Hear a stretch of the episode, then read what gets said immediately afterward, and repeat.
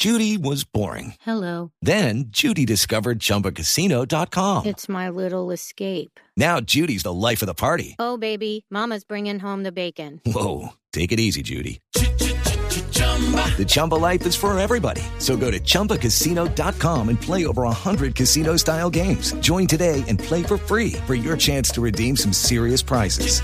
chumba ChumbaCasino.com.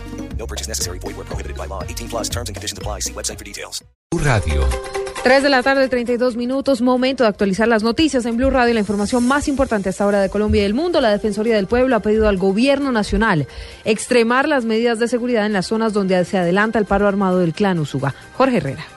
A través de su sistema de alerta tempranas, eh, la Defensoría del Pueblo reportó que en varios municipios de Antioquia, Chocó, Córdoba y norte de Santander está paralizado el servicio de transporte por eh, carretera y fluvial y se registra cierre de colegios y comercios por el anunciado paro del clan Usuga. El organismo humanitario ha dicho, por ejemplo, que se registra paralización absoluta en Lorica, eh, Apartador, Río Sucio y Turbo, afectaciones en la movilidad en el sector del Planchón de Valencia, que une a Córdoba con el Urabá. Desde Tierra Alta, Valencia, Moñitos, Canalete y los Córdobas no se están despachando vehículos hacia Montería. Además, eh, destaca que en zona rural de Cúcuta, en el corregimiento de Guaramito, los profesores de- devolvieron a los alumnos a sus casas como medida preventiva de seguridad debido a las amenazas de los grupos ilegales de quemar los vehículos en la zona. Entre tanto, en San Onofre, en Sucre, el comercio no abrió. También se reportó la pintura de grafitis con las iniciales de las autodefensas gaitanistas eh, de Colombia en un colegio, la iglesia y una oficina de apuestas en el corregimiento de Nueva Colonia en Turbo, departamento de Antioquia. Jorge Herrera, Blue Radio.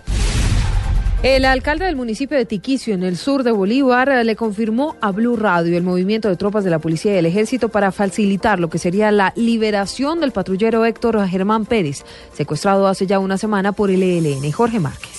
Según el alcalde de Tiquicio Sur de Bolívar, Fernando Carmona, en las últimas horas las tropas tanto del Ejército Nacional como de la policía se están movilizando hacia el municipio de Barranco de Loba. pero sí la policía está coordinando desde un municipio vecino, Barranco de Loba, que es donde se, se instalaron y desde allí están coordinando las operaciones. Y, eh, tengo entendido que, se han movido eh, bastante tropas hacia acá, hacia el sur de, de, de Bolívar y eso pues... Eh, yo pienso que ya con el pronunciamiento del ELN ya creo que las cosas se van a facilitar. El mandatario agregó que los operativos en la zona se mantienen y que es muy probable que en las próximas horas haya más información precisa sobre dónde puede darse la liberación del patrullero.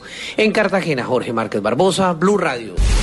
3.35 más noticias a esta hora en Blue Radio. El director del Centro Democrático, Oscar Iván Zuluaga, dijo desde Miami que al presidente Santos el país se le ha salido de las manos. Esto luego de haber dicho que es eh, desconcertante que el gobierno vaya a empezar a negociar un proceso de paz con el ELN en la actual situación que vive el país con esa guerrilla.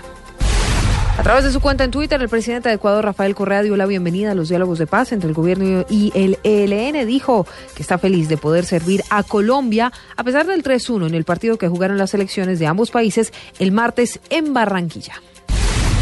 En noticias internacionales, el ministro español de Asuntos Exteriores en funciones, José Manuel García Margallo, se declaró hoy preocupado por el discurso peligroso de Donald Trump, actual favorito para lograr la candidatura republicana a la Casa Blanca. Son las noticias contra reloj a las 3.35. Más información en blueradio.com y arroba Blue Radio Co. Continúa en, en compañía de Blog Deportivo.